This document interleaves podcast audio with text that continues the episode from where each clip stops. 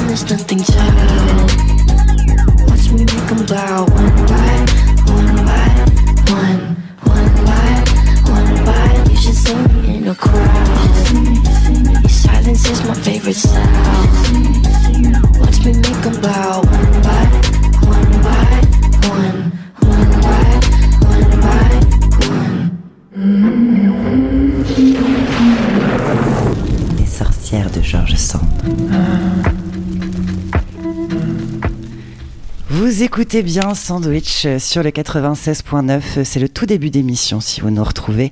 Et nous allons commencer avec Sabrina qui va nous parler d'une chronique BD qu'on a teasée tout à l'heure en début d'émission.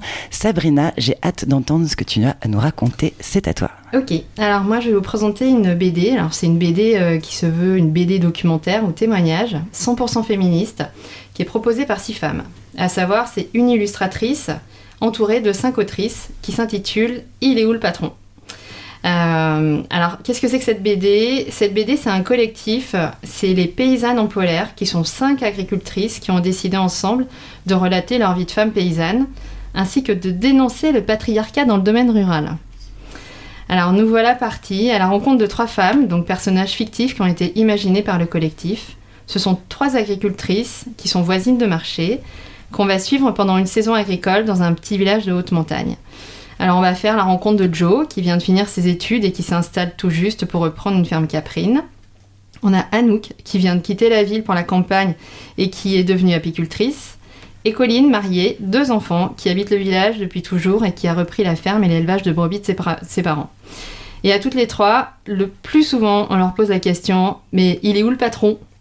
Et oui, parce que dans ce monde rural, l'agriculture est une activité que l'on a toujours prêtée à nos pères, à nos grands-pères, et on a toujours mis de côté les femmes qui étaient pourtant bien présentes dans les fermes et qui avaient un rôle important mais rendu invisible par la société du patriarcat.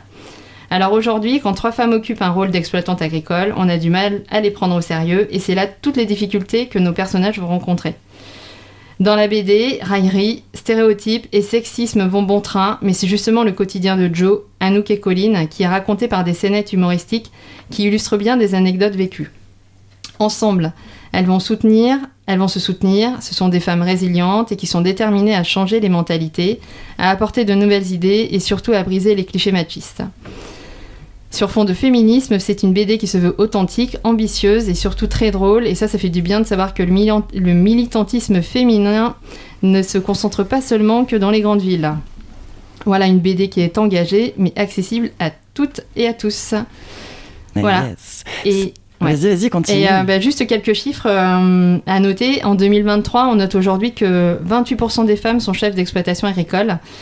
Et euh, à noter quand même que c'est seulement en 2019 que le congé maternité a été acquis par les femmes paysannes. Voilà, donc ça avance quand même, mais très lentement. Ouais, c'est, ouais, long. Ouais, ça. Parce que c'est vrai, ce que tu as dit là, pendant la chronique, c'est que on- en fait c'était des couples mariés, donc Ouais. l'homme était l'agriculteur entre guillemets, le patron, Oui. mais en fait on, on invisibilise, on a invisibilisé, c'est pas facile à dire ce, mot, euh, la femme qui finalement allait traire aussi les vaches au petit matin, euh, nourrir les animaux et, et s'occuper de toute la transformation aussi.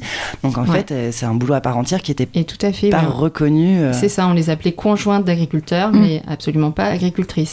Et puis après, Ouais. bah voilà, lors d'une grossesse, etc., on imagine bien. Mais c'est vrai que, et même, là tu parles d'agriculture, mais même en tant qu'auto-entrepreneur, Ouais.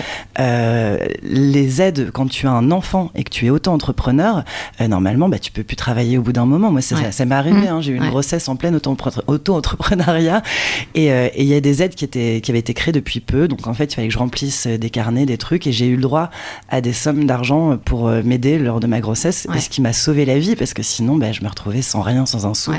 Et, euh, et effectivement, c'est des choses qui sont pas encore mises en place pour toutes les catégories de métiers, et ou alors qui sont mises en place depuis peu. Ouais, c'est ça, c'est assez dingue hein, quand même. En fait, on, on ça oublie. avance pas vite. Ouais. Mais pourtant, moi, ça me fait un peu penser aux femmes qu'on a oubliées pendant la Première et la Seconde Guerre mondiale, toutes ces femmes qui ont tenu les corps de ferme pendant Ouais, que les hommes ça. étaient à la Mmh. guerre. Ah bah On a félicité Ouais. les hommes, mais pas les femmes, Mmh, alors ouais. que soutenu, elles, ouais. Mais en vrai, euh, ce qui s'est passé quand les hommes sont partis à la guerre, c'est qu'il y avait plus personne dans les usines, donc on a envoyé toutes les femmes dans les usines. Et, euh, et puis bah, c'est elles qui faisaient les missiles, les balles, euh, pas que les infirmières, elles ont aussi euh, mis la main à la pâte. Et c'est là aussi qu'après les, la- les, les premières guerres mondiales, en tout cas la première et la deuxième, les femmes se sont dit, mais attends, nous aussi on veut continuer à travailler et à toucher un salaire. Et, et voilà, il y a eu toute cette histoire aussi de demande de vote. Mais Effectivement, on invisibilise les femmes et Ouais, notamment dans les milieux ruraux, ça met un peu plus de temps à, à se mettre à la page. euh, À deux- 2023, j'ai envie de dire non, même à la page, euh, la page Ouais. tout court euh, de- depuis 30 ans, ce serait bien. Exact. Et on espère que, que justement, il y ait de plus en plus de femmes qui se lancent aussi en agriculture. Et, et souvent, d'ailleurs, je trouve ça assez sympa, les projets aujourd'hui féminins en agriculture sont euh, des projets un peu plus de, en local, euh, en maraîchage, à. Ouais, euh, taille plus humaine aussi. Ouais. Et, euh, et ça, je, voilà, je soutiens euh, toutes les copines qui se sont lancées là-dedans. On se fait tout de suite une, une page musicale euh, avec, euh, écoutez, euh, moi j'ai envie de mettre, euh, vous vous souvenez, euh, genre je vais faire un petit quiz, une actrice euh, qui a joué dans Une nuit en enfer, entre autres, qui était l'adolescente dans la caravane euh, qui était sur les toilettes, dans le, ce film de Tarantino et de Robert Rodriguez. Elle fait du rock aujourd'hui. Elle, elle- elle pourrait avoir. Moi, je vois pas. hein. Je l'ai pas. vois pas. Elle s'appelle Juliette Lewis. Ah, ok. Juliette Lewis fait du rock depuis pas mal d'années. Ah ouais Et elle fait plutôt du bon rock. Ok. Et euh, ça crache, j'aime bien. C'est euh, et je, on écoute ça tout de suite dans Sandwich.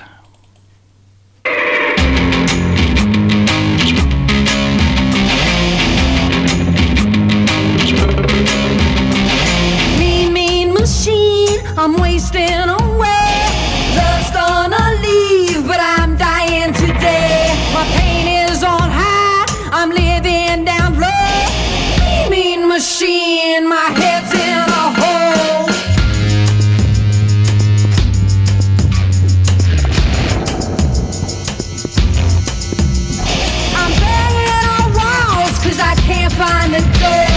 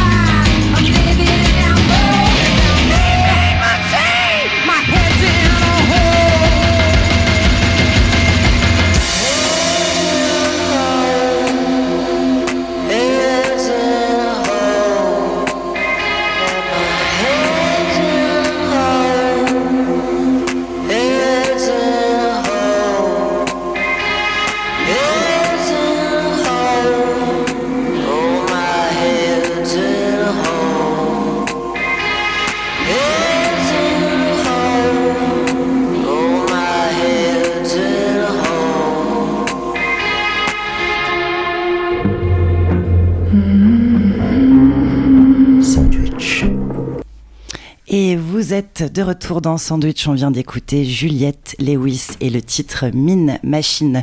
Et donc, on le disait, Juliette Lewis, qui est une actrice euh, américaine plutôt célèbre, qui a joué dans pas mal de films d'auteur ou de films un peu trash et, euh, qui fait du rock qui crache. Je l'avais vue euh, un peu par hasard à Paris dans un petit bar et c'était incroyable. J'avais l'impression de de voir, euh, tu vois, du Pete Mm. ou des choses comme ça. Enfin, elle, a une- elle c'est une vraie bête de scène. On a été, euh, Isa, ce week-end, faire une manifestation. Tout à fait. Raconte-moi un petit peu, c'était quoi cette manif? Du coup, c'était la manif euh, pour dénoncer toutes les violences euh, sexistes, sexuelles euh, faites aux femmes. Et euh, avant la manif, euh, j'avais organisé un petit atelier euh, pancarte euh, chez Oh. moi, histoire qu'on arrive quand même euh, pas, enfin voilà, avec des choses à dire euh, sur des bouts de carton. Et puis euh, ça s'est plutôt bien passé, même s'il y a eu des petits couacs euh, dans la manif, mais euh, on pourra peut-être en parler après, le micro trottoir peut-être. Je te propose qu'on en parle juste après le Ouais. micro-trottoir. Donc, cette manifestation s'est passée à Bourges, on le rappelle, samedi 25 novembre à 14h30. On était euh, place Sérocourt. Nous étions à peu près 200 personnes euh, représentées. Et donc, la manif a été organisée par nous toutes 18. Et il y avait beaucoup de structures et d'associations présentes, hein, notamment le planning familial, Le CIDFF. voilà, le centre LGBTQIA+, Ouais. Berry, euh, et on en passe, et on les salue. Et, euh, et on a eu aussi l'intervention de du maire Yann Mm. Gallu, de Magali Bessard, qui est chargée à l'égalité homme-femme, mais qui est aussi euh, qui a un poste important à la région. Et on les entendra en toute fin de micro-trottoir, entre guillemets. Ça serait même plus un petit reportage. On est parti. Ambiance, manifestation à Bourges, c'était ce week-end. Et on se retrouve place Sérocourt. Il commence à y avoir du monde euh, qui se rassemble, beaucoup de couleurs violettes, quelques drapeaux euh, habituels des manifestations type CGT. Et surtout, on a des belles pancartes juste en face de nous. Et j'aimerais bien qu'on nous lise un petit peu euh, ce qu'il y a écrit sur les pancartes, parce que vous, à la radio, vous ne pouvez pas voir ce qui se passe. Alors, première pancarte, qu'est-ce qui est écrit? On ne naît pas femme, mais on en meurt. Qu'est-ce qu'on pourrait dire un petit peu sur ce, sur ce slogan? Pourquoi ça t'a parlé? Parce que c'est assez explicite que voilà, on, on- on est, on est humain et puis au final, le fait, le fait d'être une femme, bah, on, on meurt plus facilement sous les coups euh, des conjoints ou de souvent du conjoint. Oui. C'est souvent des. fé- On appelle ça le féminicide, on le rappelle, et non pas juste. euh, souvent on dit Ah, cette femme euh, a été tuée, etc. Mais c'est précisé aussi ce, ce féminicide. Qu'est-ce qui est écrit sur, sur cette pancarte? Dans 15 féminicides, c'est Noël. Ça, c'est incroyable. Hein. Il y a l'association Nous Toutes qui répertorie tous les féminicides qui se passent tout au long de l'année. Et euh, du coup, je pense qu'elles ont fait une espèce de moyenne, malheureusement, en se disant que dans 15 fini- féminicides, c'est Noël. Donc euh, là, on parle du Black Friday, de Maria Carey qui revient avec sa chanson qu'on adore. Et, euh, et les féminicides sont toujours là. Donc c'est pas, pas génial. Quoi. C'est un triste calendrier de l'Avent. C'est très triste. Attends, on n'a pas lu l'arrière de ta pancarte. Euh, victime, on te croit, agresseur, on te voit. Pour pas oublier qu'en fait, euh, ouin ouin, les agresseurs, euh, etc., qui sont encore euh, au pouvoir ou dans le spectacle, des comédiens, etc. Et du coup, en fait, nous, on veut axer sur le fait que c'est les victimes qu'on veut entendre et pas les ouin ouin qui se font accuser. Est-ce que, euh, on en parlait tout à l'heure, on a plus ou moins des chiffres, c'est une femme meurt en France euh, tous les combien de temps sous les coups de son conjoint? Je crois que c'est tous les... Toutes les 48 heures, malheureusement, depuis 2023, enfin pour 2023. Euh, moi, je voulais juste ajouter aussi que nous toutes, elle répertorie aussi le nombre de plaintes pour viol qui sont traitées sans suite. Alors sur les chiffres, on sait que 70% des plaintes euh, sont classées euh, voilà, sans suite. Déjà c'est énorme, 70% de, de plaintes sans suite. 5% des plaintes qui sont vraiment traitées et où il y a jugement. Sinon, toutes les autres plaintes, euh, ça reste acquitté. Donc, c'est important aussi de dénoncer effectivement euh, les agresseurs et aussi euh, de dire que les victimes, on, on sait qu'elles existent, même si elles ne sont pas entendues, même et par le gouvernement et par les forces de l'ordre.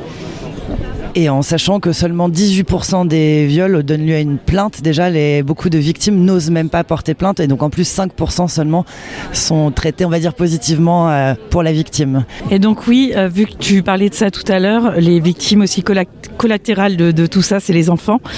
Euh, donc on se retrouve comme avec 115 euh, orphelins, dont 24 enfants qui restent témoins du féminicide de leur mère. Et ça, c'est une source de féminicide.fr. Donc ouais, 115 orphelins de mère euh, en France là depuis le début de l'année. Pour 2023.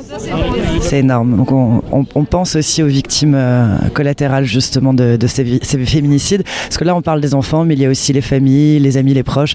Donc on imagine bien qu'on peut multiplier par 10 euh, ces chiffres euh, pour la souffrance. Nouvelle pancarte Alors moi au verso j'ai On en a gros, c'est une référence à Camelot, Alexandre Astier, Euh, pour faire un petit trait d'humour euh, dans une journée qui est, triste de manière euh, globale, mais je pense que c'était bien aussi de, souligner le fait qu'on vient aussi pour positiver et pour dire que les choses elles doivent changer et qu'on est là pour ça aujourd'hui. Et au recto du coup j'ai ras le viol. Euh, petit trait d'humour aussi avec euh, ras le bol, mais euh, pour dire aussi que euh, en fait on en parle aussi peu et on se rend compte euh, en en parlant dans nos cercles euh, proches ou moins proches qu'on est nombreuses à avoir subi des violences, euh, pas forcément jusqu'au viol, mais euh, juste une simple agression ou du harcèlement ou, ou alors jusqu'à pire. Euh, euh, pour les féminicides et je trouve que c'est important de rendre la parole à ça. Et on peut également voir sur ma pancarte un petit clitoris en strass. Euh, c'est important, Euh, il n'y a pas de pédagogie qui est, faite, qui est faite par rapport à ça, par rapport à l'anatomie de la femme, c'est très peu repré- représenté et ça reste tabou. Le clitoris, il apparaît dans les manuels scolaires depuis 2018 seulement, donc c'était même tabou au niveau de l'éducation nationale de représenter un corps féminin, ne serait-ce que dans son anatomie, sans parler de désir et plaisir sexuel, vu que le clitoris ne sert qu'au plaisir. Donc c'est aussi important de souligner ça et de montrer que ça existe et qu'on peut le représenter et le dessiner et mettre des strass dessus. On se rend compte parfois que nos aïeux, hein, des personnes âgées de nos familles, etc., ne savent pas à quoi ressemble un clitoris. Ils vont regarder ce petit truc en strass et dire Oh, mais c'est tellement mignon, c'est quoi? C'est complètement ça. Et moi-même, euh, d'ailleurs, sans honte, si complètement avec de la honte, je l'ai appris assez tardivement et grâce aussi à des mouvements féminisme et à mon entourage, parce que je l'ai jamais appris euh, à l'école, en famille, etc. Des choses que je savais pas représenter, même en termes de corps. Euh, moi, je sais pas forcément comment fonctionne mon corps. Je l'ai appris aussi récemment. Tout ce qui est les questions de cycle, les questions de syndrome prémenstruel, les questions d'accepter ses hormones. Là, il y a des études scientifiques qui viennent enfin de sortir parce que euh, qui prouvent la relation entre les règles et euh, le fonctionnement du cerveau. Parce qu'il y a seulement des IRM qui sont faits sur des femmes à l'heure actuelle en 2023 et c'est quand même pas normal qu'on y arrive seulement maintenant, quoi. C'est aussi pour ça que nous sommes là aujourd'hui, pour défendre, éduquer un petit peu, parce que les gens, on voyait dans la rue, euh, tiens, euh, qu'est-ce que c'est? Ah, il y a une manifestation, les gens ne sont pas toujours au courant. Euh, pourquoi ces couleurs violettes? On sent qu'il y a des, questions. Voilà, donc là, c'est pour identifier. Et alors, pourquoi ce violet, d'ailleurs? Est-ce que tu peux, tu peux y répondre, ce choix de la couleur violette? Toi, tu sais ou pas? Bah je sais pas, j'aurais dit que c'était un mélange entre, très bêtement, hein, entre bleu et rose du coup pour symboliser tout le monde et pas forcément exclure et faire, et faire vraiment ce combat que d'un combat de femmes alors que les hommes doivent absolument prendre part à ce combat, ils doivent forcément s'éduquer parce que sinon on, on pourra pas, on pourra pas y avancer parce que rien que dans notre gouvernement, on- enfin on- voilà, on est géré principalement par des hommes, on est gouverné, on n'est pas géré, on est gouverné par des hommes. Lapsus. Ouais, lapsus de merde. on est dirigé par des hommes. La plupart des, des grands directeurs d'entreprise, etc., sont des hommes. On n'a pas encore laissé la place aux femmes. Ça vient, mais ça vient pas assez vite. On a des écarts de salaire. Enfin, dans notre société, on est quand même très représenté par la masculinité. Il y a, il y a un gros problème de genre et de distinction des genres. On le voit dans euh, l'achat des jouets, dans le t'as le droit de pleurer ou t'as pas le droit de pleurer. euh. Et je pense que c'est aussi important de- d'essayer de, ra- rassembler au lieu de séparer. Merci beaucoup. Bonne manifestation. Merci à vous. Sandwiches. France Culture a publié sur son Instagram euh, dimanche une sorte de petite capsule qui essaye de répondre au pourquoi euh, qu'on s'est posé lors de la manif, euh, pourquoi cette couleur violette est utilisée par le féminisme. Je rappelle aussi que le violet est aussi connu pour la couleur de la spiritualité, de la religion entre autres, mais également de la sorcellerie. Donc on peut y voir là aucun rapport ou peut-être un petit clin d'œil. Certains disent que c'est la couleur de Lilith. Lilith, la première femme d'Adam, et comme elle ne s'entend pas bien avec lui, elle s'enfuit dans la mer Rouge, dans les eaux qui engloutiront les, Égyptiens pendant l'Exode. Elle serait la toute première femme créée par Dieu avant Ève. Euh, certains disent qu'elle a été engendrée par des démons et des démons, qu'elle est démoniaque. Donc on, pense à Lilith, qui serait dans nos mythes la toute première femme sur la planète. Big up Lilith. Le violet serait la couleur du sang de nos larmes mêlée au bleu de nos corps.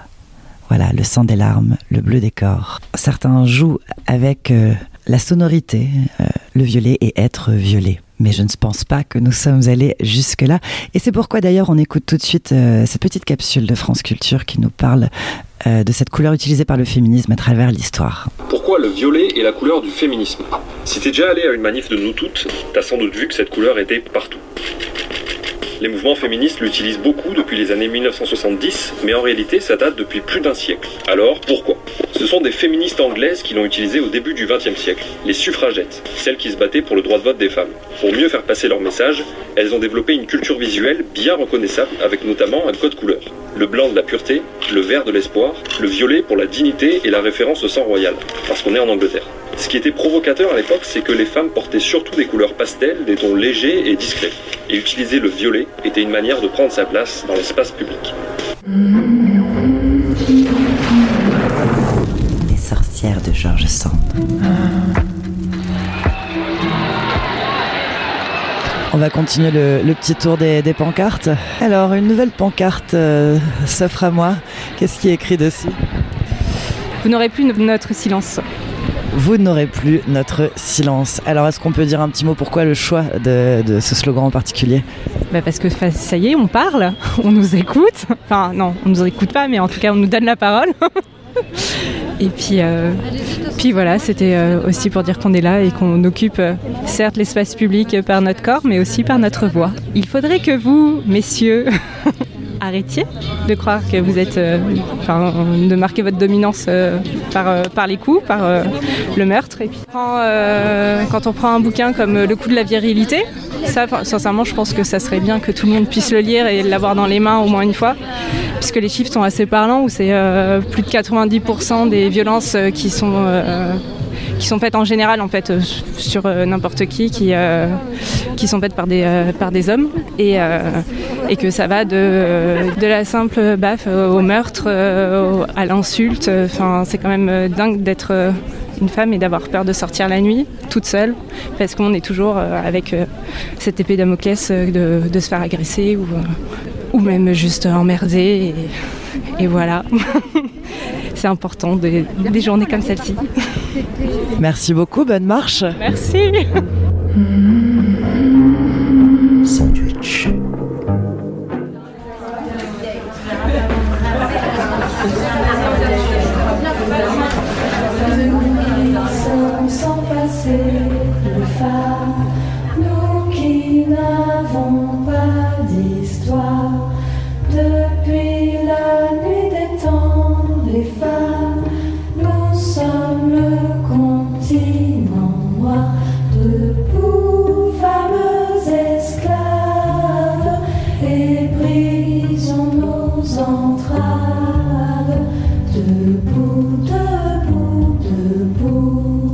Faut aussi euh, mener le combat localement.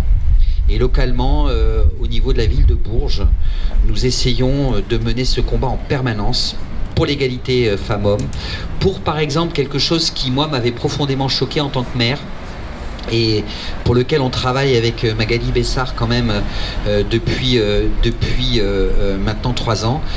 Est-ce que vous avez le chiffre de la présence des femmes dans l'espace public? Est-ce que vous avez le pourcentage de rues, d'esplanades, d'écoles, de collèges, de lycées qui portent le nom d'une femme en France La moyenne, mesdames et messieurs, c'est 5%.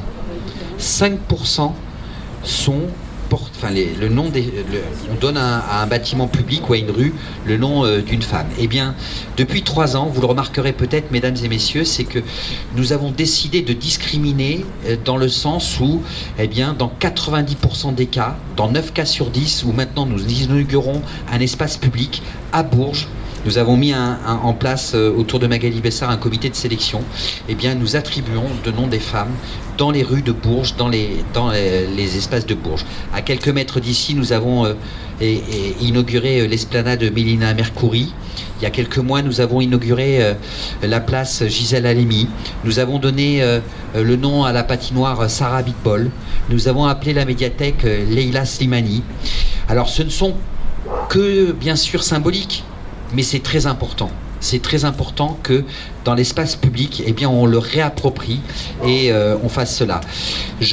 On, a, décidé avec Magali de faire une double intervention à double voix parce qu'il y a aussi tout un travail fait sur les, les, violences faites aux femmes que nous portons maintenant euh, depuis deux ans. Donc, si vous me le permettez, pour compléter mon propos, euh, je vais passer la parole à, à Madame Magali Bessard, qui est aussi vice-présidente de la région, hein, ne l'oublions pas. Bonjour à toutes et tous. Euh, Peut-être d'abord, euh, en cette journée internationale de lutte, euh, et dans un contexte où, les guerres se multiplient, redire que notre soutien va aux femmes qui, dans le monde, sont avec les enfants les premières victimes des conflits. Dire notre solidarité avec toutes les femmes qui subissent euh, les persécutions, l'oppression et qui se battent euh, au quotidien pour, euh, pour leurs droits fondamentaux et parfois pour le simple droit d'aller à l'école. Cette journée de mobilisation, elle sert en effet à dire à la fois notre soutien aux victimes de violences sexistes, sexuelles, de violences machistes, aux femmes, aux personnes LGBTQIA+, et elle, cette journée, elle sert aussi euh, d'abord à dénoncer les violences, mais aussi à demander toujours plus de moyens pour les combattre. Les violences ne diminuent pas, au, contraire, malheureusement, elles augmentent. hein. 244 000 femmes victimes de violences euh, conjugales en 2022. Et elles augmentent et, les situations sont de plus en plus complexes. Et en revanche, euh, eh bien, euh, les moyens restent toujours insuffisants. Alors au niveau de Bourges et du Cher, il faut le, il faut le noter, depuis 2021, nous avons obtenu de, de réelles avancées, de réelles avancées avec euh, notamment l'ouverture, la création d'une unité médico-judiciaire. Il faut savoir qu'avant, il fallait, pour voir un médecin légiste, il fallait aller à l'UML de Tours, n'était quand même pas euh, très facile pour les victimes. Donc on a aujourd'hui une, euh, unité médico-judiciaire euh, avec une équipe de professionnels autour du docteur, du, médecin légiste. On a une unité d'accueil pédiatrique avec une salle d'audition Mélanie pour, pour lutter efficacement contre les violences sexistes et sexuelles qu'il faudrait 3 milliards 600 000 euros par an quand l'État aujourd'hui n'en met que ne met que 184 millions d'euros. Euh, donc vous voyez, la marche est encore haute. Donc même si l'État a fait beaucoup de- d'efforts ces dernières années, il faut le souligner, euh, on est encore loin du compte. Et puis peut-être, euh, parce qu'on ne peut pas parler des violences intrafamiliales sans parler des enfants, rappeler aussi, parce que lundi, nous étions, euh, 20 novembre, c'était la journée mondiale des droits des enfants. Et je voulais souligner le travail de la CIVIS, la commission indépendante sur l'inceste euh, et les violences sexuelles faites aux enfants, parce que l'agression sexuelle, toutes les trois minutes, et l'âge moyen euh, des enfants de- où commencent les violences, c'est 8 ans et demi. Euh, donc c'est aussi un sujet parce que sur les violences intrafamiliales, évidemment, on, pense d'abord aux femmes, mais il, ne faut pas oublier les enfants victimes. Donc, euh, euh, voilà, souligner le travail des, des professionnels, des acteurs du territoire, les remercier encore pour le travail qu'ils mènent, et puis demander encore plus de moyens parce que nous avons encore beaucoup, beaucoup de progrès à faire. Et puis, eh bien, cette marche cet après-midi, c'est évidemment pour euh, soutenir les, les victimes et leurs proches, je vois euh, devant nous euh, une des familles euh, touchées par, euh, par un féminicide. Et, et- redire que les femmes, elles, sont pas seulement, elles ne sont pas que victimes, elles sont aussi résistantes. Et elles luttent individuellement, collectivement, et aujourd'hui contre la domination machiste et patriarcale. Et, aujourd'hui, on est là pour, pour dire qu'on est avec elles.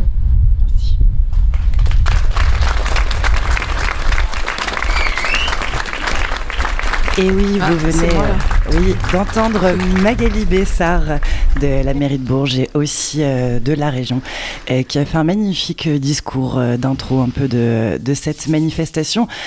Beaucoup de chiffres ont été donnés, on va pas les rappeler, mais des chiffres qui choquent et notamment en fait 244 000 femmes ont été tuées dans le, monde par des violences, en tout cas par des féminicides, on va dire, victimes de féminicides, juste l'année 2023, je pense, hein, dans le monde.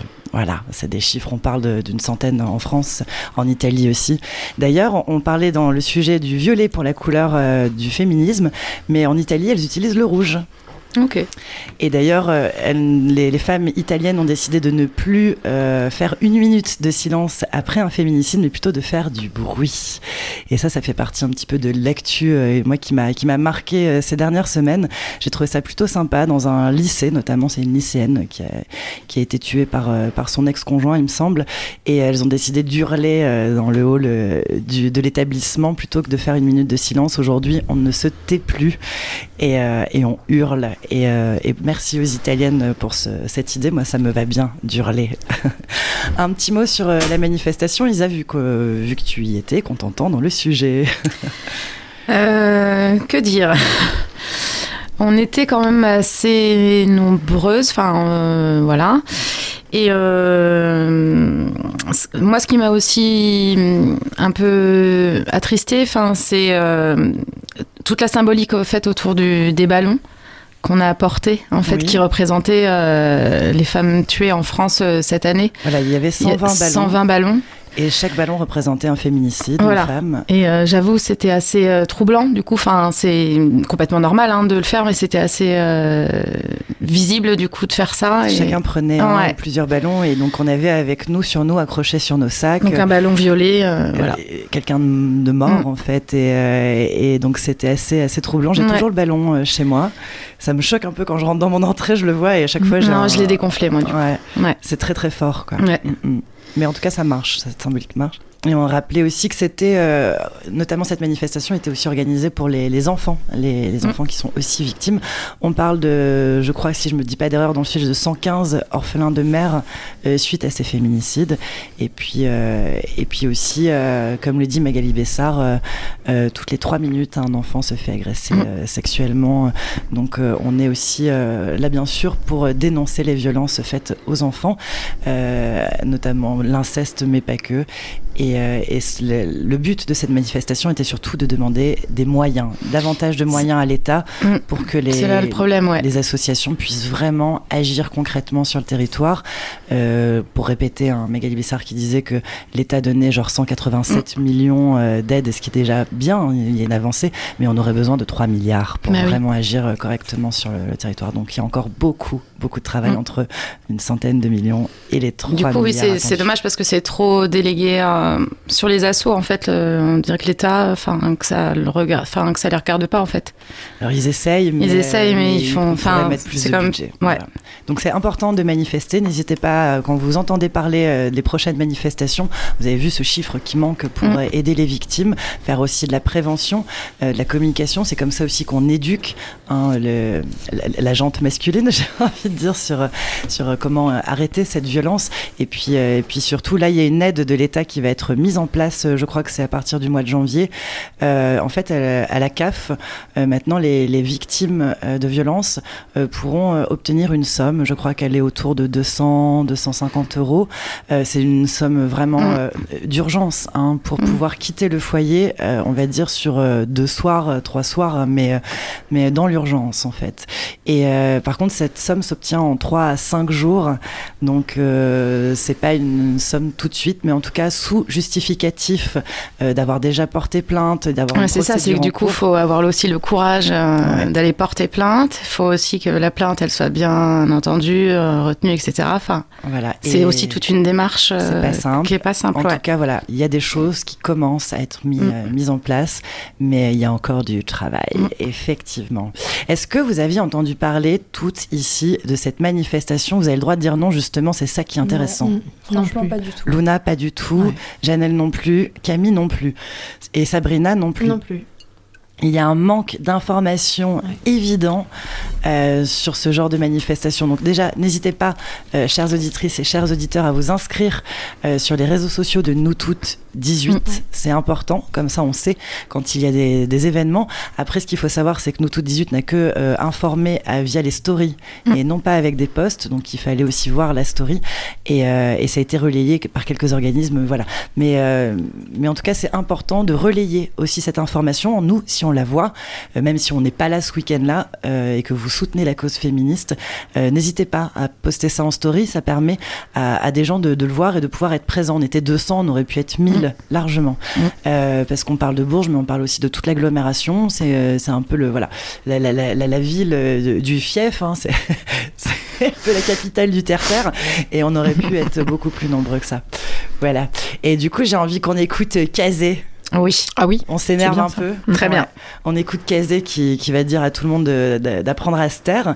Et puis, euh, ça sera suivi d'un petit sujet sur le gaslighting et on pourra en parler juste après. Et c'est tout de suite Kazé dans Sandwich.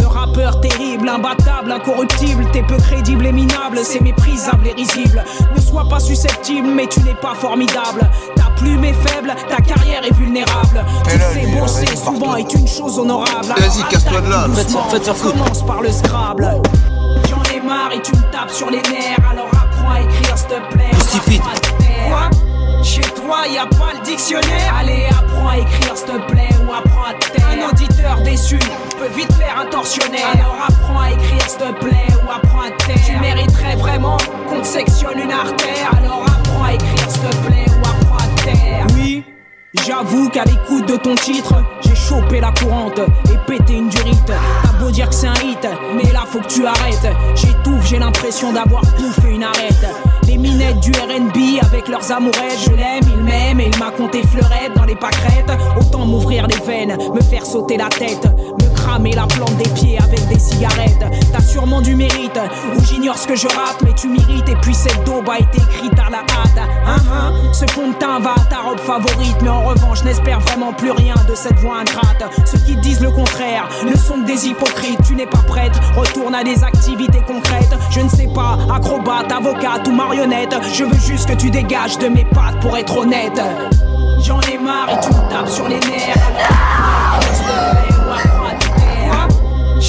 Y a pas le dictionnaire. Allez, apprends à écrire, s'il te plaît, ou apprends à taire. Un auditeur déçu peut vite faire un tortionnaire. Alors apprends à écrire, s'il te plaît, ou apprends à taire. Tu mériterais vraiment qu'on te sectionne une artère. Alors apprends à écrire, s'il te plaît, ou apprends à taire.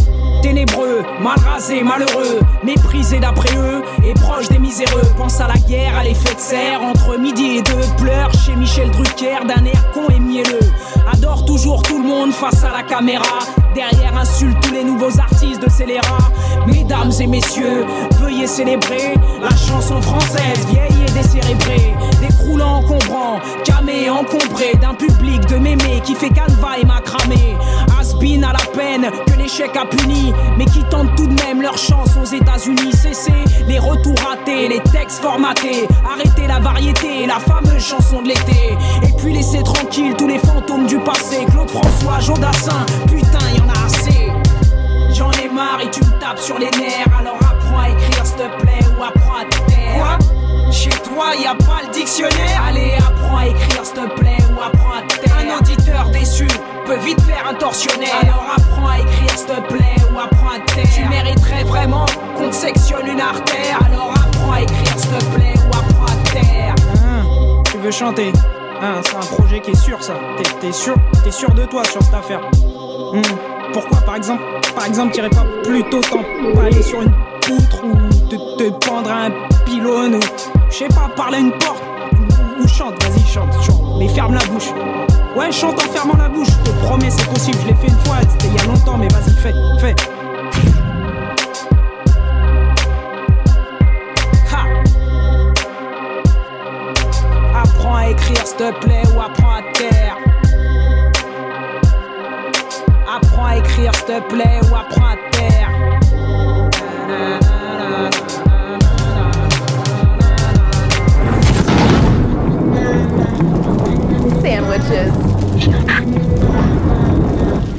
Comment faire taire une femme?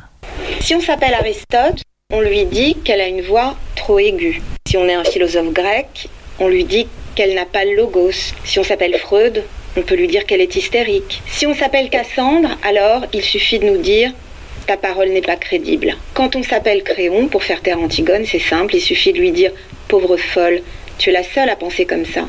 Mais finalement, est-ce que la méthode la plus éprouvée historiquement pour faire taire une femme ne serait pas le système traditionnel du mariage tel qu'il est exploré dans le film de George Cukor, Gaslight, qui donne d'ailleurs son nom à une technique qui résume toutes les autres, le gaslighting, qui est un art pour faire taire les femmes. La question qui se pose maintenant, c'est celle-là. Comment faire taire ceux qui veulent faire taire les femmes? Le gaslighting, outil de domination.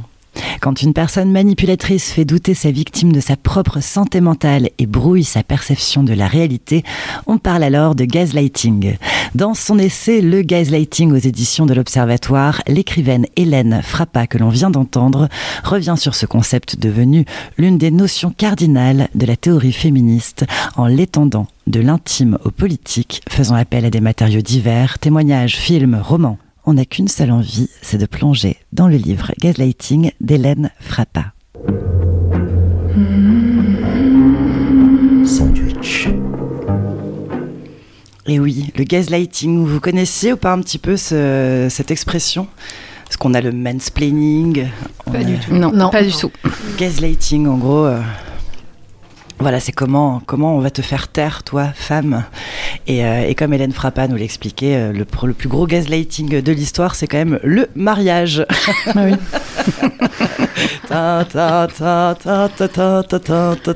C'est pas la bonne musique.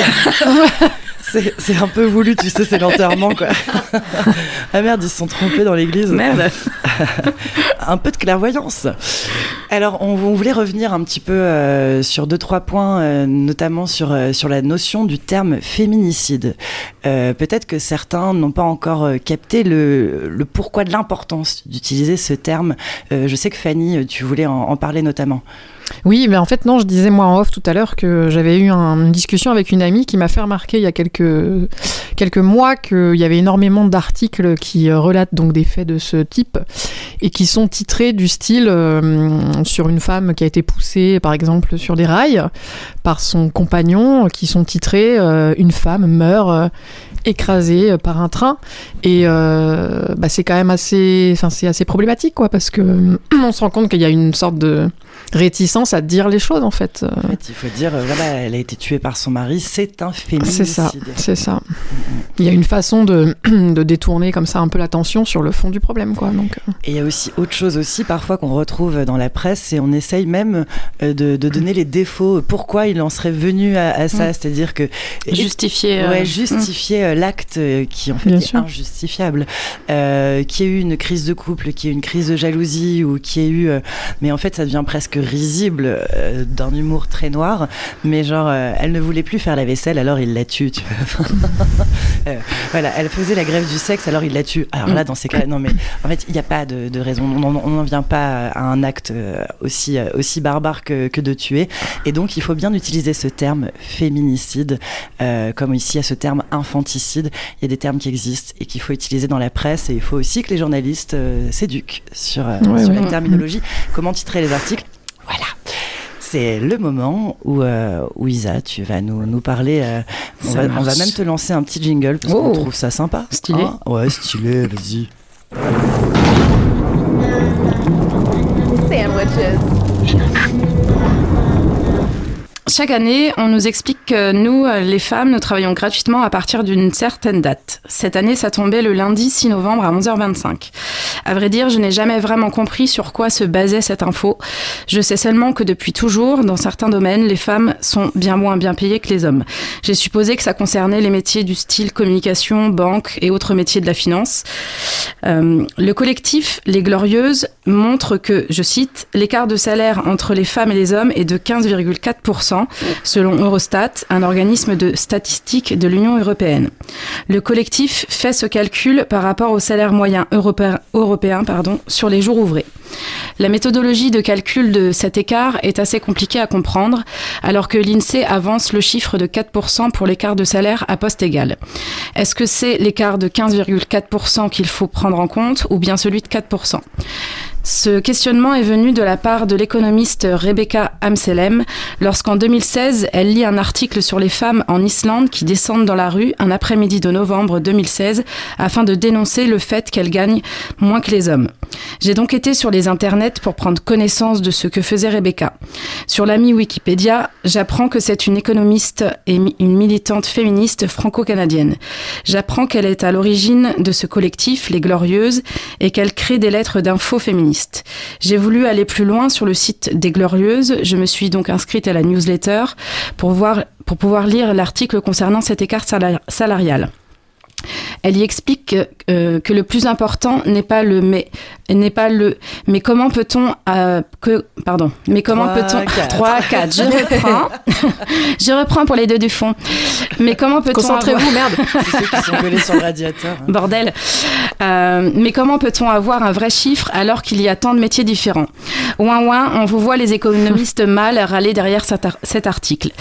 Mais que le plus important est de revoir la manière dont les entreprises respectent ou non l'égalité salariale.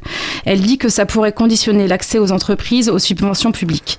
Elle parle également qu'il faudrait pouvoir mettre en place un congé parental obligatoire équivalent pour les deux parents. Et enfin, et c'est pour moi le côté le plus important à défendre, la revalorisation des minima salariaux des métiers dits féminisés. C'est à partir de cette interrogation que ce On travaille gratos à partir du 6 novembre 2023 a pris plus de sens pour moi. Ce que je comprends donc, c'est qu'en moyenne, les femmes travaillent beaucoup dans des métiers dits du care, donc prendre soin de l'autre, c'est-à-dire les aides à domicile, les auxiliaires de vie, les aides-soignantes, les nounous, les infirmières, les femmes de ménage, les dames de la cantine, et puis aussi dans l'administration, les secrétaires, les assistants de direction, les secrétaires médicales, et j'en oublie. J'ai aussi envie d'inclure les profs, les instits, les éduques, les aides médico-psychologiques, les moniteurs éducateurs. Tout ce que je viens de citer sont souvent des métiers majoritairement pourvus par des femmes. Pour certains métiers, ils sont bien souvent à temps partiel et ou ne nécessitent pas ou peu de diplômes.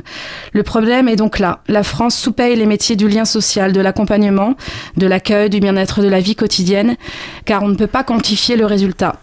Ben oui, c'est pas évident de quantifier un sourire sur un enfant à la cantine, le maintien de l'autonomie d'une personne âgée chez elle, une couche changée dans une crèche, l'apprentissage de la lecture, un soin réalisé à l'hôpital, l'accompagnement des personnes en grande précarité. J'ai juste envie de nous féliciter en tant que femmes de survivre en temps, en- encore en, pardon, encore à tant d'inégalités en 2023. Soyez fortes, peu importe, peu importe votre situation, et n'oublions pas qu'on ne se définit pas que par son travail, et heureusement. Waouh Elle est cool cette chronique. Voilà. Elle envoie. Ah, tu m'as mis l'alarme. ouais, c'est clair. trop euh, choupi. ouais, ouais, un peu, hein, c'est vrai. Non, c'est vrai, parce C'est que très beau. c'est des sujets qui, qui me touchent. euh, je oui, moi, que- c'est un sujet qui me fâche. euh, Enfin, surtout le fait, euh, les métiers dits féminisés, où, du coup, voilà, c'est souvent euh, du travail de les dames de ménage, par exemple, hein, qui se lèvent très tôt le matin, qui travaillent en coupure. Et puis aussi, euh, enfin, on peut le dire, c'est aussi souvent des personnes qui sont quand même racisées. Quand même. Et du coup, voilà, c'est tout ça en fait qui, Je pense qui encore rentre à- en ligne de compte quand même, mais c'est abusé. Aux grèves des dames pipi de Ouais. Paris, tu te souviens de Ouais. cette histoire qui était employée par une entreprise qui les, les employait très mal d'ailleurs, et puis euh, elles avaient fait grève et je crois qu'elles avaient obtenu gain de cause. Ouais. Mais, euh, mais voilà, c'était ça, c'était des, des femmes racisées qui n'avaient pas Mm. de diplôme et qu'on avait complètement invisibilisées, et, euh, et elles ont eu du soutien et ça a été très long cette grève jusqu'à ce que l'entreprise veuille bien les, les entendre et, et leur donner un Mm. salaire décent et quelques protections euh, sociales aussi qui vont avec. Ouais. Mais, euh, mais en fait, on parle aussi de, de ce problème-là quand on parle du sujet du, du revenu universel. Ouais. Parce que quand on parle de ce revenu universel qui est tenté, je pense, dans certains pays du Nord d'ailleurs, il me semble, je sais plus si en ouais. Suède ou en tout cas, voilà, je dis peut-être des bêtises, mais il me semble qu'ils l'ont testé. L'idée, c'est de répartir un peu mieux les richesses euh, plutôt que de donner, par exemple, un RSA ou euh, une indemnité chômage, que tout le monde ait une somme De quoi vivre décente. Alors Décente, certains ouais. parlent de, de 1800 euros, de 1500 ou de 800. En tout cas, ce revenu universel pourrait être donné à tout adulte euh, vivant sur euh, le territoire.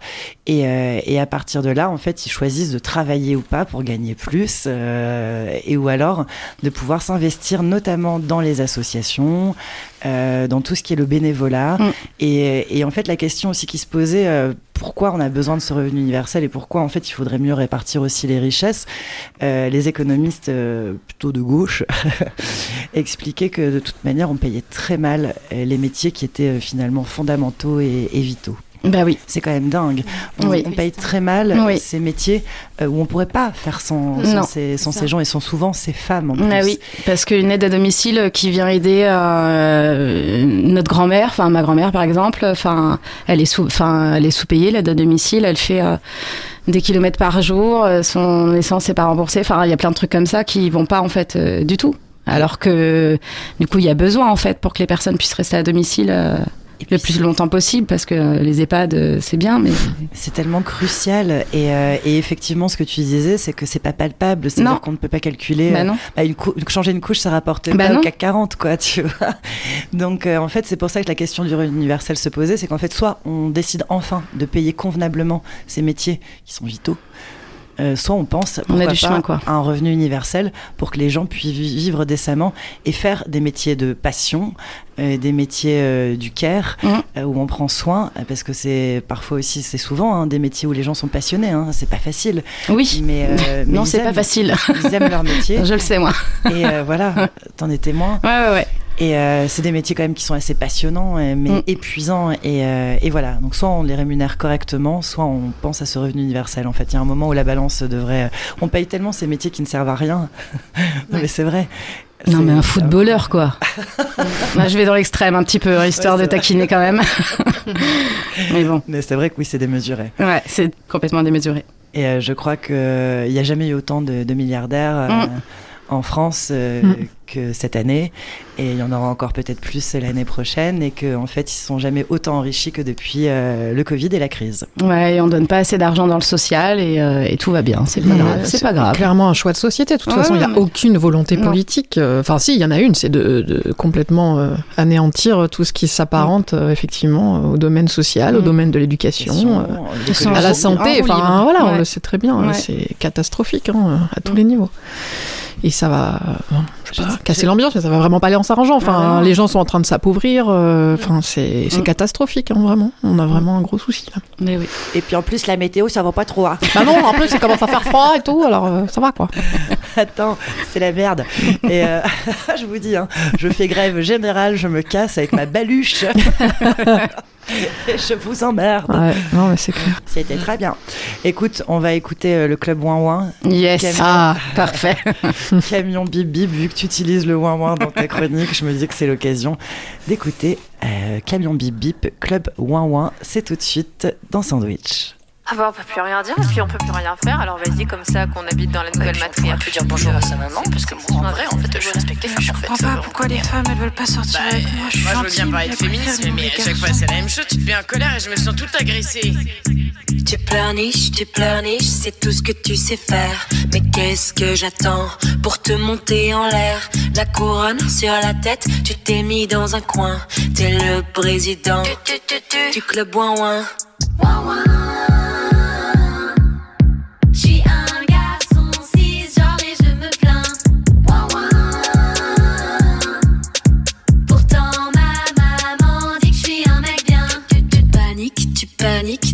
N'importe quoi pour te noyer dans un verre d'eau. Là t'es le roi, tu bombes le torse devant les copains, mais au fond t'es un bébé, un gros ouin ouin.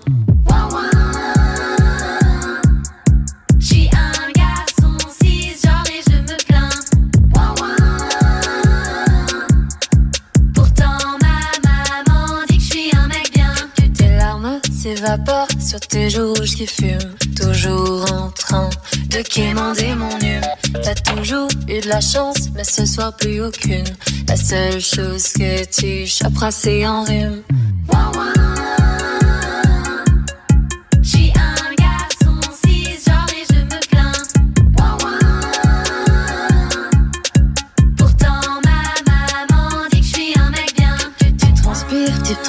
Peur d'être célibataire.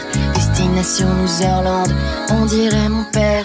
Pseudo, alpha, le grand empereur de rien. Quand bébé à maman veut toujours téter le sein. Petit polisson, tu n'as pas retenu la leçon. Si personne ne veut t'écouter, alors pose-toi les bonnes questions. Insulter et parler fort ne t'amèneront nulle part. Une petite faveur pour moi, vas-y pleure, tu adores ça. Suis un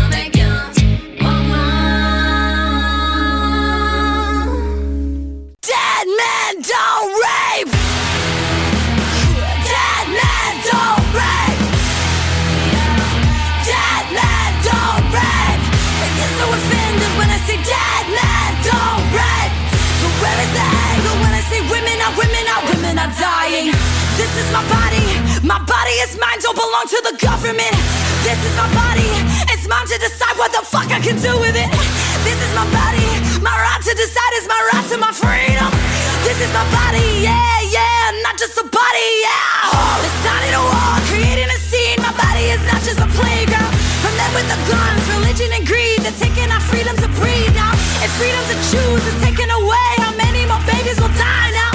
How many women will die now? Tell me how many more people will die now? I've never been pro-life, only been pro-white. Black mothers fighting for justice. And what about babies? You wanna save them? You only care when they're unborn. But you're from the UK, doesn't affect. Ship, we're sinking. Untapped with the anger, feminist power. New generation is screaming now. Don't rape. Don't rape. You get so offended when I say don't rape. But where is your anger when I say women are women are women are dying? This is my body. My body is mine. Don't belong to the government. This is my body. It's mine to decide what the fuck I can do with it. This is my body. My right to decide is my right to my freedom. This is my body.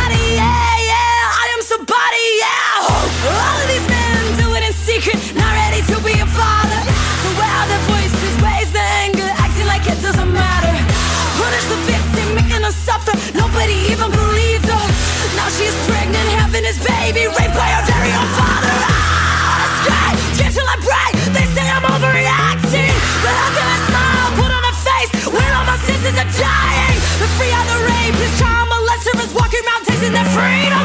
Because of the system, no more abortions and fuck all the children that need them. Dead men don't rape. Dead men don't rape. You get so offended when I say dead men don't rape. But where is your anger when I say women are women are women are dying? Women are dying. It's every day my thoughts have been spiraling. How many rights will they take from the women, non-binary, trans people? Violence is it the answer? Maybe it isn't. Instead, we'll discover the strength of our feminine power. The strength of our anger in numbers. We are the witches they burn at the stake. Black, brown, indigenous women replaced with voices of only white women today who don't know the struggles that these women face. But this generation is ready to change. We stand with our sisters of every race. We understand racism still has its place in oppressing so many young women today. So keep your politics out of my uterus and your hands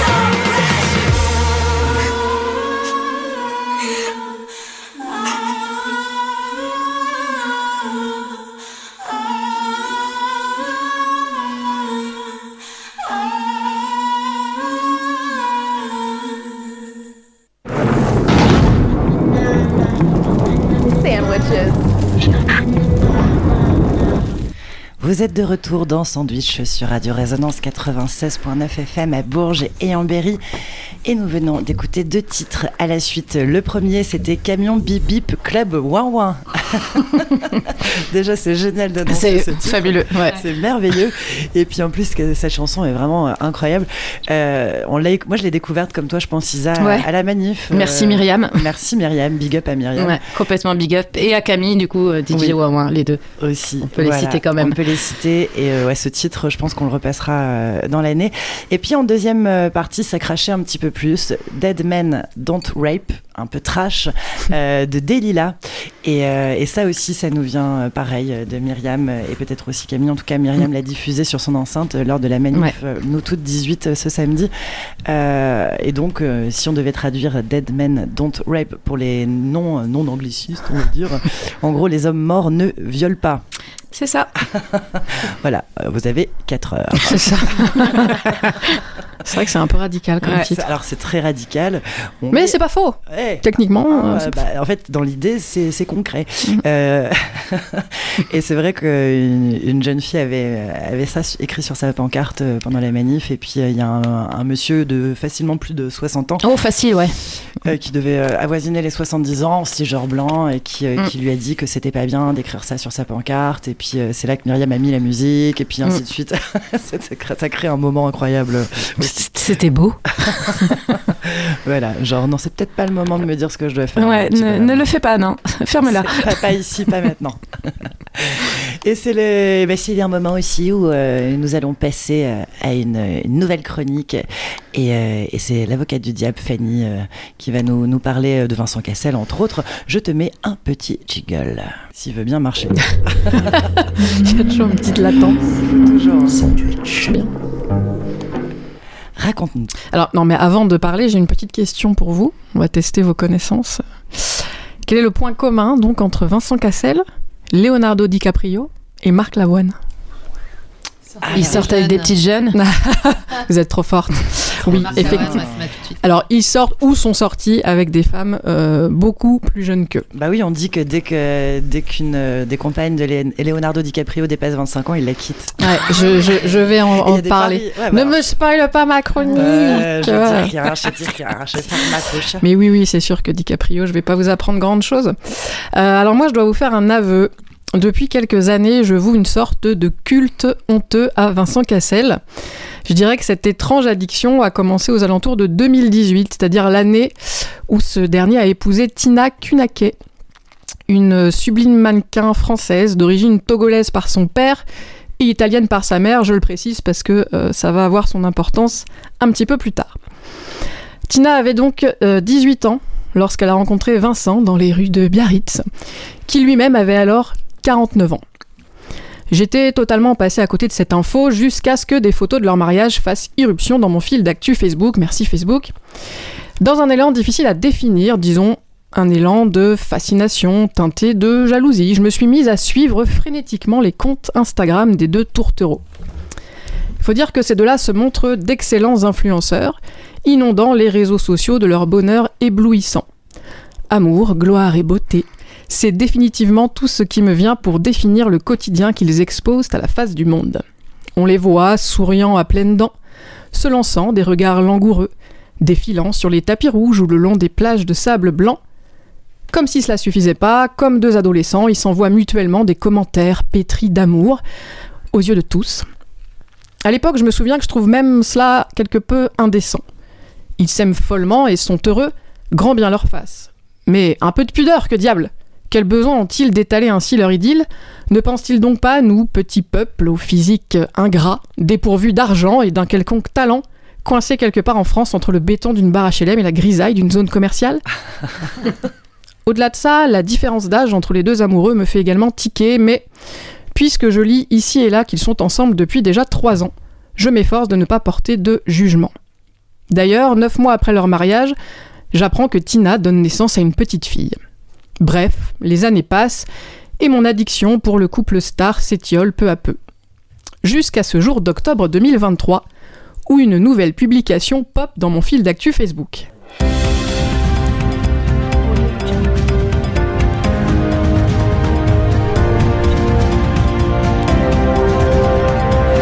Qui est Nara Batista, la nouvelle compagne de Vincent Cassel, âgée de 27 ans? Mon sang ne fait qu'un tour. Je me rue sur l'article en question et découvre l'impensable. Non seulement Cassel n'est plus avec Tina, mais sa nouvelle petite amie en est la copie conforme. Mannequin elle aussi, d'origine brésilienne, Nara Batista est grande, brune, a le teint mat et a 27 ans, c'est-à-dire strictement le même âge que Tina. À ce stade de l'histoire, faut-il le rappeler qu'Assel en a 56. Sur les réseaux sociaux, les internautes s'empressent de souligner l'extrême ressemblance physique des deux femmes, et ce bon vieux Cassel en prend pour son grade. Moi-même, je ne peux m'empêcher de trouver tout cela quelque peu pathétique, mais surtout, je m'interroge. Qu'est-ce qu'ils ont tous à sortir avec des femmes qui pourraient être leurs filles? Sur le sujet, le champion toute catégorie reste donc, sans conteste, Leonardo DiCaprio. DiCaprio, acteur de génie, respectable à bien des égards, notamment du fait de son engagement pour la planète. Oui, puis quand il fait son engagement sur des yachts aussi. Mais bon, ça, c'est ça. Il Bah, s'engage avec des petites jeunettes sur Voilà, les le hein. talon, son talon d'Achille à Léo, ça semble bien euh, être euh, sa vie amoureuse. Depuis quelques années, il est la cible de moqueries, tant son tableau de chasse est étendu et stéréotypé. Un rapide coup d'œil à la section vie privée de sa fiche Wikipédia suffit à s'en convaincre, franchement allez-y, hein. ça vaut le coup d'œil. Les 12 femmes répertoriées depuis le début des années 2000 sont toutes mannequins, blondes pour la plupart, très belles évidemment, du moins euh, selon les critères physiques établis. Mais le plus étonnant reste effectivement l'âge de ces jeunes femmes. Aucune, je dis bien aucune, n'a franchi la barrière fatidique des 25 ans au bras de Léo. Camilla Moron, la dernière en date, en a encore fait les frais. Après 4 années d'amour, le couple s'est séparé en juin 2022, soit quelques mois seulement après le 25e anniversaire de Camilla. Sur les réseaux sociaux, un désormais célèbre graphique met en relation l'âge de l'acteur avec l'âge de ses conquêtes. Allez-y, franchement, c'est Non, mais c'est c'est- édifiant. Je suis complètement fan de, de, de Tu l'as vu, ce- ce graphique? Ouais. Moi, limite, j'attends sa prochaine conquête et j'attends quand elle va avoir 25 ans. J'y viens, que- c'est ça. Ah là là. Alors ce graphique, euh, il montre qu'effectivement, donc aucune des amoureuses euh, de Léo n'a dépassé le quart de siècle. Et à l'heure où je vous parle, donc l'acteur qui a aujourd'hui 49 ans, il est en couple avec euh, Vittoria Ceretti, un mannequin italien de 25 ans. Vittoria aura 26 ans le 7 juin 2024. Autant vous dire que le web retient son souffle. Le compte à rebours est lancé. Alors, d'aucuns seront peut-être tentés de me rétorquer Oh là là, tu nous les brises, euh, peut-être que Cassel et DiCaprio, ils préfèrent juste les femmes jeunes. On a encore le droit d'avoir des préférences. Bah oui, comme Maznev. Non Voilà, ouais. de, préférer. On a encore le droit de préférer les blondes aux brunes, les asiatiques aux européennes, euh, les goûts et les couleurs, ça se discute pas. Alors je vous pose la question, mesdames et messieurs. Êtes-vous bien certain que les goûts et les couleurs ne se discutent pas? Êtes-vous bien certain que vos préférences en la matière soient le fruit de vos désirs les plus intimes? Ne pensez-vous pas qu'ils soient, ne serait-ce qu'un tout petit peu, orientés par les préjugés en circulation dans nos sociétés? Dans son livre Réinventer l'amour, que je vous conseille vivement, la journaliste et essayiste Mona Chollet aborde les relations amoureuses par le prisme de la domination masculine. La thèse de l'autrice est simple et pourrait être résumée ainsi, je cite, Tout notre imaginaire romantique est fondé sur une forme d'infériorité des femmes et de sa sublimation. Il faut toujours que l'homme soit plus grand et que la femme se fasse toute petite pour être aimée. C'est d'ailleurs vrai au sens le plus littéral du terme.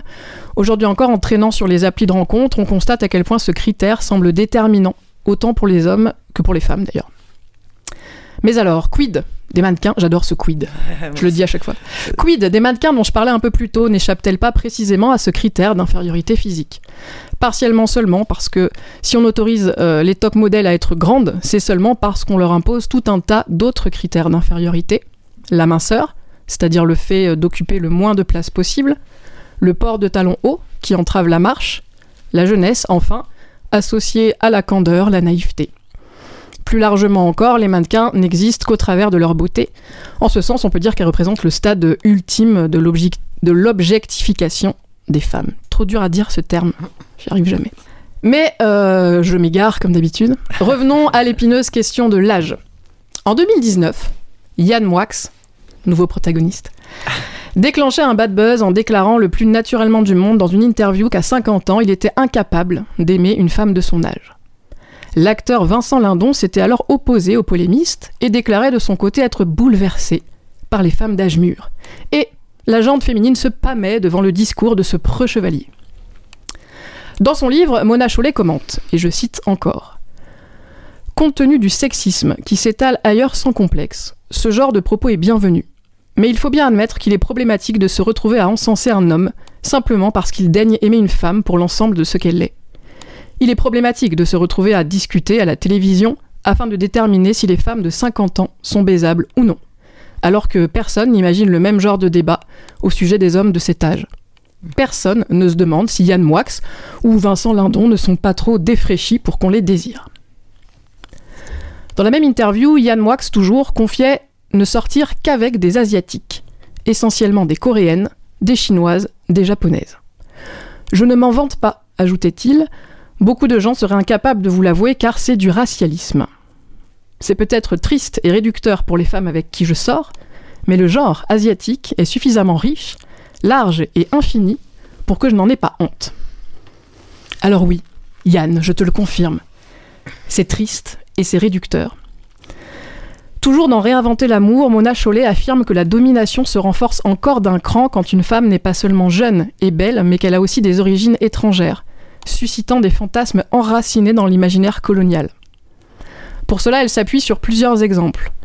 D'abord, sur le cas de la femme ayant succédé à Jane Birkin dans la vie de Serge Gainsbourg, Caroline von Paulus, plus connue sous le nom de Bambou.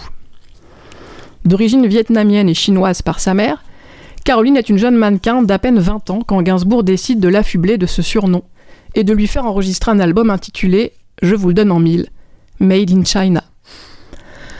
Comme souvent avec Gainsbourg, Bambou n'a pas décidé elle-même de se mettre à la chanson, c'est lui qui a insisté pour qu'elle le fasse. D'après une critique glanée sur le net, cela s'entend sur l'album et c'est justement ce qui fait tout le charme de ce disque.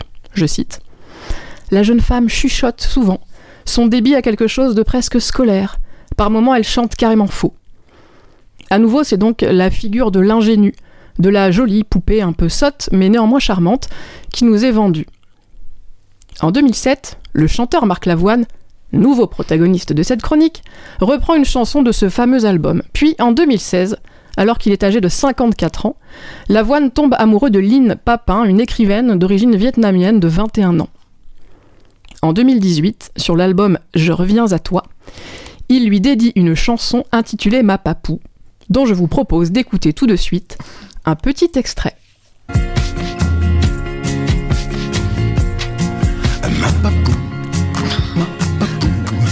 Poupée moitié chinoise, 50 française. Je prêche pour ta paroisse, prélat de ton diocèse. Et tant pis si tout ça finit au Père Lachaise. Ma papou, ma papou, fait son striptease pour préparer mon steeple-chaise. À redresser la tour de Pise, il est chaud le showcase. Plus chaud dit-on que le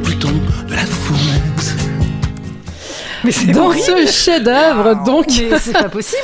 Et si, c'est une vraie chanson, vous irez l'écouter sur YouTube, c'est un chef-d'œuvre. Donc dans ce chef-d'œuvre, Lavoine qualifie sa femme de poupée moitié indo-chinoise et la félicite d'avoir donc redressé euh, la tour, de, Pise. Alors, faut-il euh, faut-il Ah, le sans rappeler pression, quoi. C'est- Non mais euh, franchement, allez voir, c'est c'est dingue. Euh, alors faut-il le rappeler, l'Indochine a été jusqu'en 1954 un territoire de l'ancien empire colonial français qui comprenait le Vietnam, le Laos et euh, le Cambodge. Quant au terme de poupée employé pour désigner les femmes asiatiques, Mona Chollet toujours souligne qu'il est devenu récurrent suite à la publication d'un roman ayant forgé la plupart des fantasmes des Occidentaux à leur sujet. Madame Chrysanthème, écrit par Pierre Loti entre 1885 et 1888, raconte l'histoire d'un officier de marine français débarquant à Nagasaki pour quelques semaines et contractant pour la durée de son séjour, comme la plupart de ses camarades, un mariage temporaire avec une jeune japonaise. Tout au long de ce roman, les jeunes femmes sont ramenées à l'état de bibelots décoratifs et considérées comme de petits animaux de compagnie dociles et inoffensifs. De nos jours, euh, les femmes d'origine asiatique continuent de se trimballer cette étiquette d'épouse modèle, car dévouées, soumises, assignées au foyer, entièrement tournées vers le travail domestique, l'éducation des enfants et la satisfaction sexuelle de leur mari.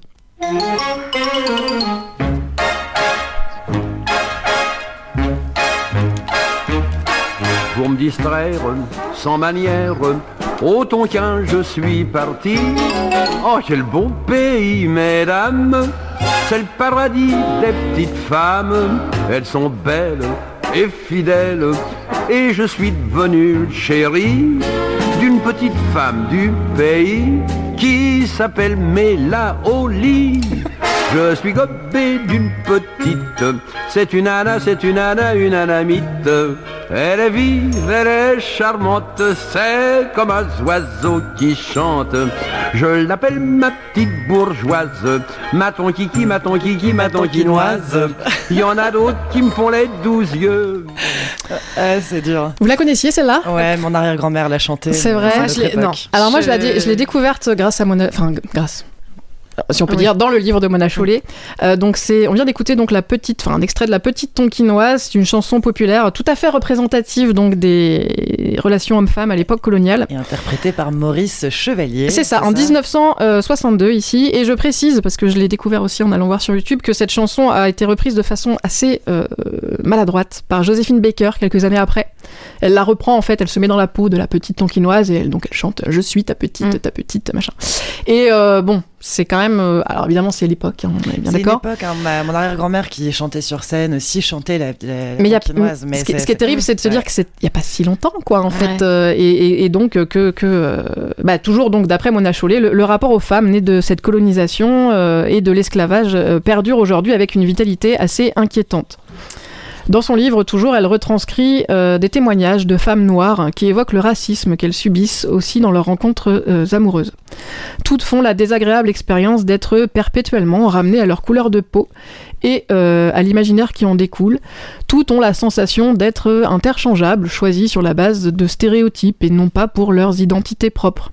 Elles évoquent leur malaise face à la passion pour l'Afrique revendiquée par certains de leurs prétendants. Plus grave encore, certains clichés sur la sexualité des femmes d'origine africaine semblent perdurer dans la tête de certains hommes.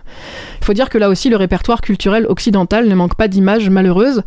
De Joséphine Baker, j'en parlais, hein, dansant vêtue d'une simple ceinture de banane en 1925, à Grace Jones, photographiée à quatre pattes dans une cage par son compagnon euh, Jean-Paul Goud en 1978.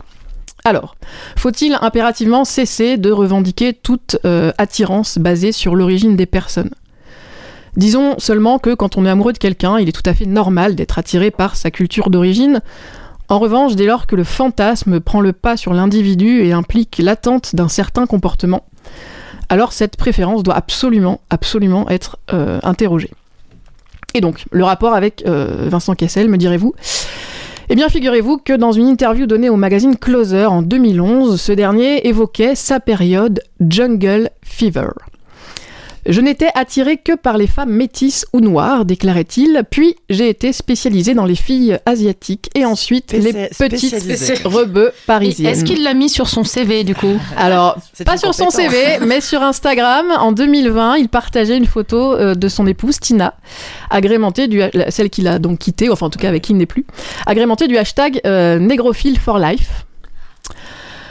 La question que je vous pose ce soir est donc la suivante. Vincent Cassel, provocateur, séduisant ou gros gros beauf insignifiant Beauf. Hein Je crois que c'est la conclusion à laquelle on est obligé d'arriver. Négrophile, like. Oh là Ouais, là. en Ah ouais, 2020, ça, donc euh, bon. Écoute.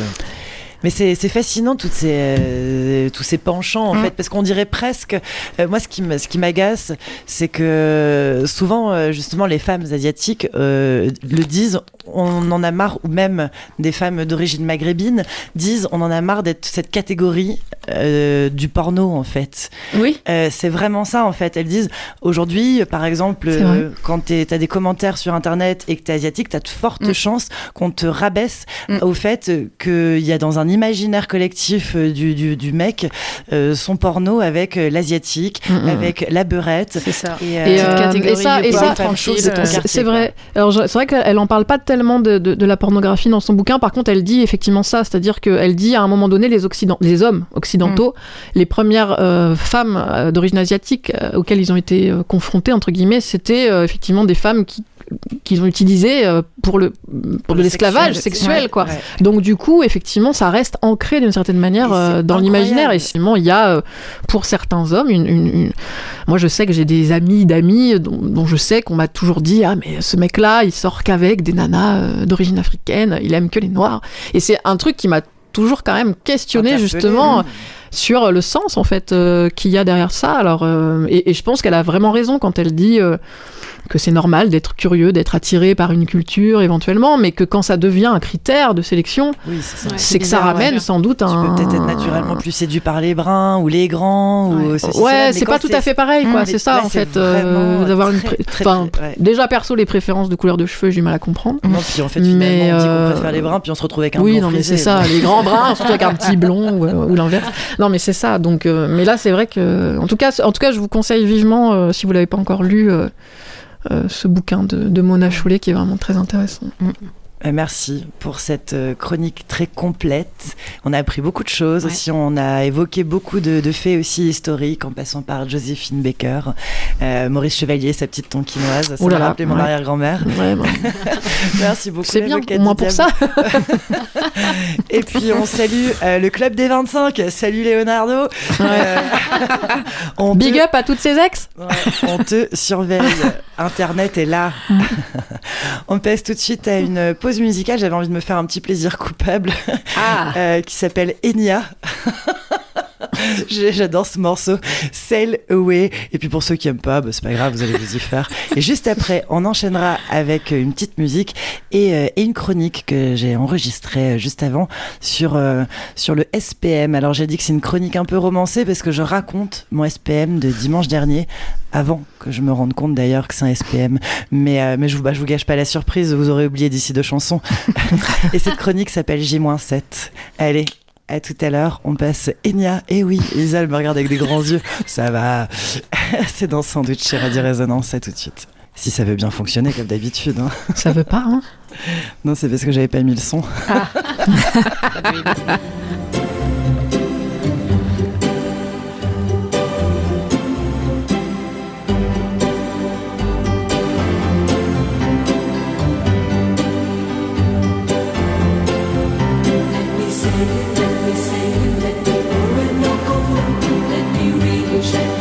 me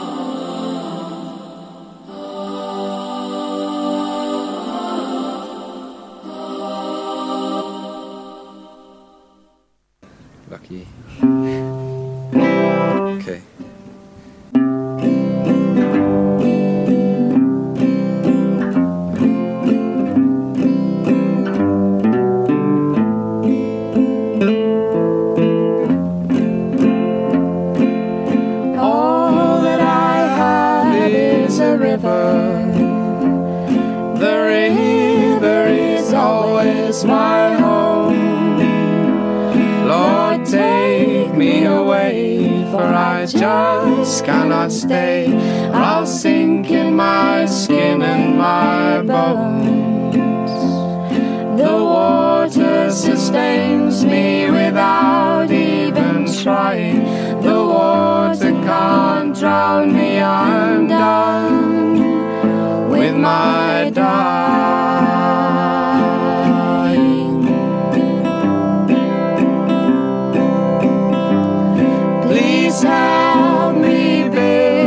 Small boat. One that'll ride on the flow where the river runs deep and the larger fish creep. I'm glad of what keeps me afloat. The water sustains me without even trying. Can't drown me, I'm done with my dying.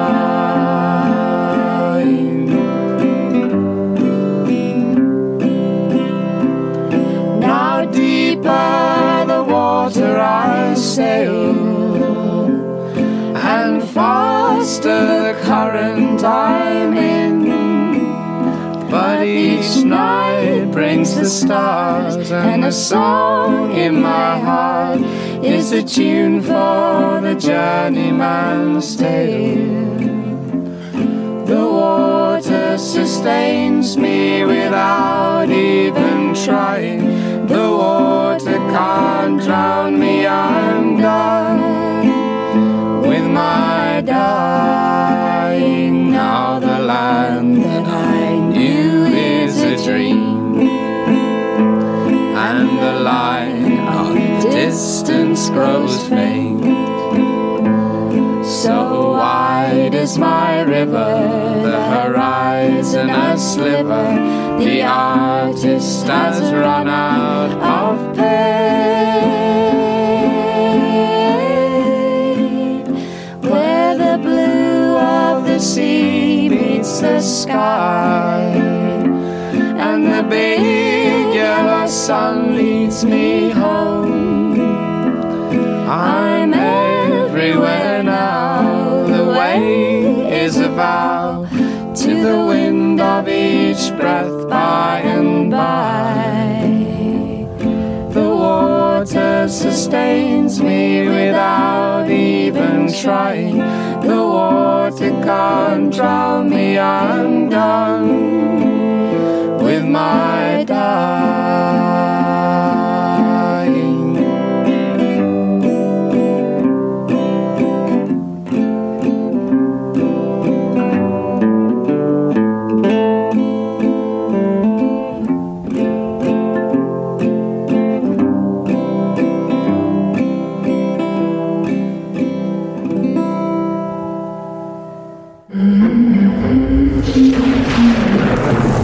Les sorcières de Georges Sand.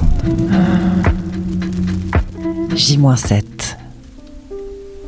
Dimanche 26 novembre.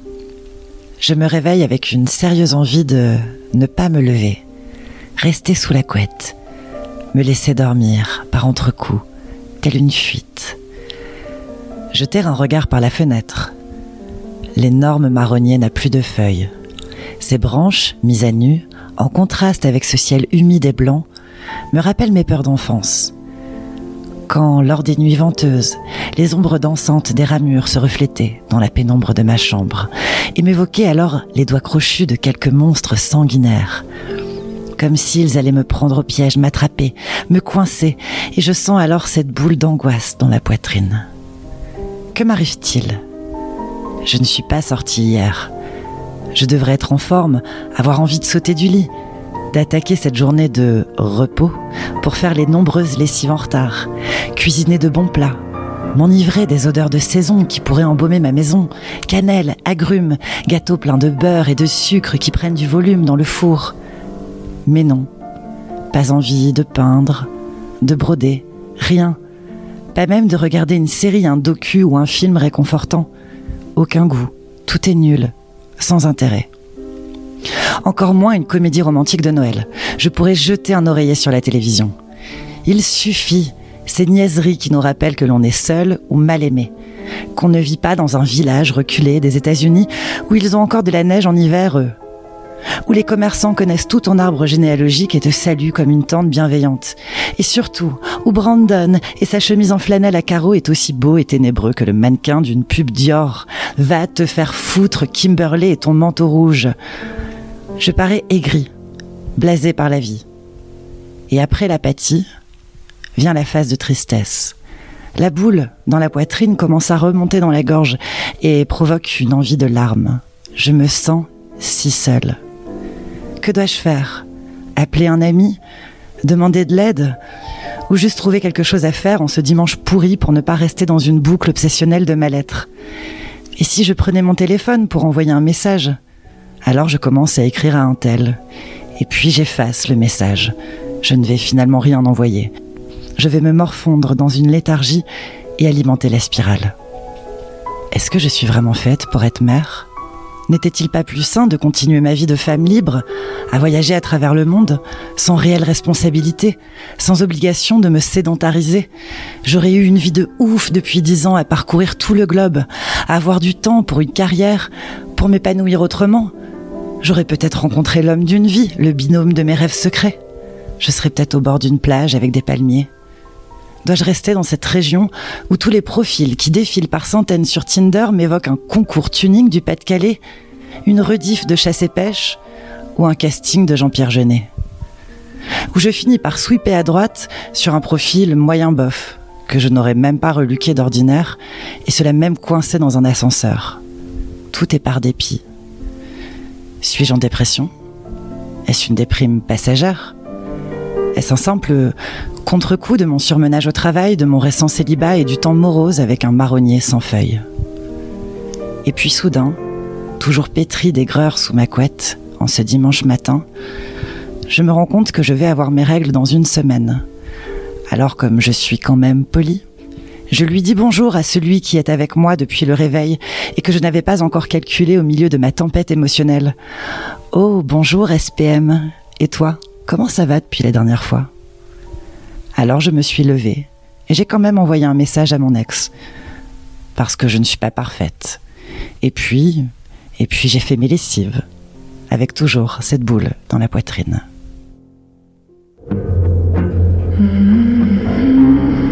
Sandwich. Eh oui. Oh, bonjour. Oh, bonjour, toi, SPM Coucou, toi, comment tu vas? Ça faisait longtemps. Ça faisait longtemps, alors... À peu près 28 jours. Alors, eh bien, il faut savoir qu'il se manifeste, mon SPM, de manière différente. Là, on était vraiment dans un SPM... euh, plutôt psychologique, quoi, très très violent, mais après ça peut être aussi euh, de la fatigue, des douleurs au sein, euh, euh, voilà. Une- mais, mais là, il y a eu vraiment mais un choc, euh, une tempête émotionnelle, comme je dis, où j'avais l'impression d'être dépressive, de devoir, de devoir prendre des antidépresseurs et tout, puis en fait le lendemain ça allait déjà un peu mieux.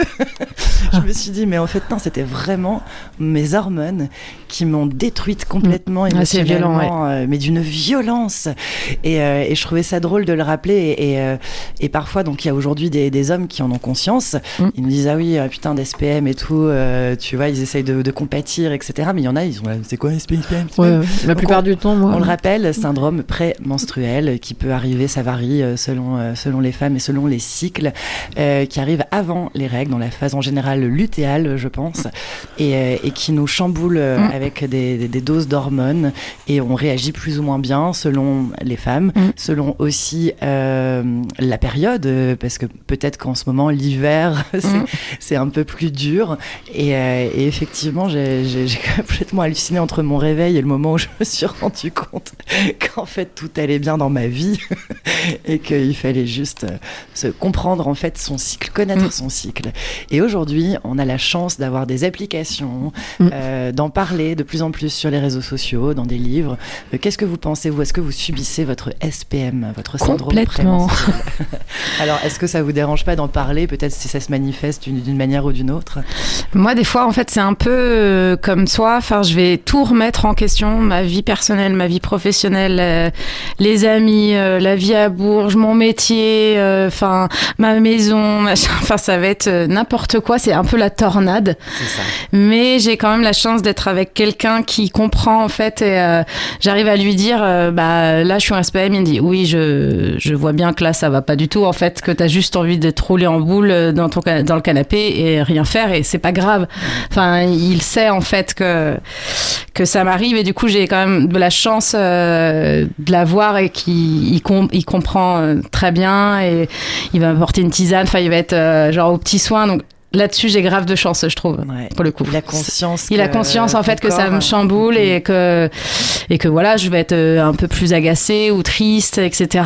Et il va pas en faire euh, toute une affaire. Ça va pas partir en vrille à la maison du tout. ça, il va pas faire une affaire Du tout. personnelle. en Non, fait, il, il sait, il, dit bon bah là, il y a deux trois jours où ça va être un peu la merde pour toi et je comprends et je vais être au petit soin. Donc moi j'ai, du coup j'ai quand même de la chance, même si c'est un peu douloureux pour moi, j'ai quand même un soutien Et j'ai qui envie est là. de dire que bon, on peut parler de chance, mais ça devrait être normal. Oui, alors euh, oui, partout, j'ai dit chance, mais ça devrait Oui, être normal. Oui, parce effectivement. Ouais. effectivement, ça devrait être normal. Ouais. Et on, on- on le souhaite à, à tous, à tous, euh, de, que, que nos, nos partenaires, en tout cas Mm. nos, nos compagnons de vie ou au quotidien, nos proches puissent comprendre en fait qu'il y a des moments, et ben on n'a pas la- le moral et Ouais. que nos hormones euh, travaillent. C'est ça. c'est pas évident. Vas-y, Luna, avec plaisir. Enfin, je rebondis dessus, en même temps je vous questionne sur un truc auquel j'ai pas la réponse, c'est que j'ai l'impression, depuis que je suis réglée, que quand j'ai un, un impact ou un truc qui va bouleverser un peu mon quotidien, je vais avoir mes règles, même si c'était pas euh, maintenant que je devais les avoir. Est-ce que c'est possible ou est-ce que c'est juste un hasard? Alors, je ne suis pas Euh, gynécologue, ouais, mais je je, sais que des chocs euh, parfois émotionnels Mais peuvent impacter ouais. sur, euh, sur les règles. Alors j'ai entendu dire ça, alors je ne dis pas que ça existe, Mm.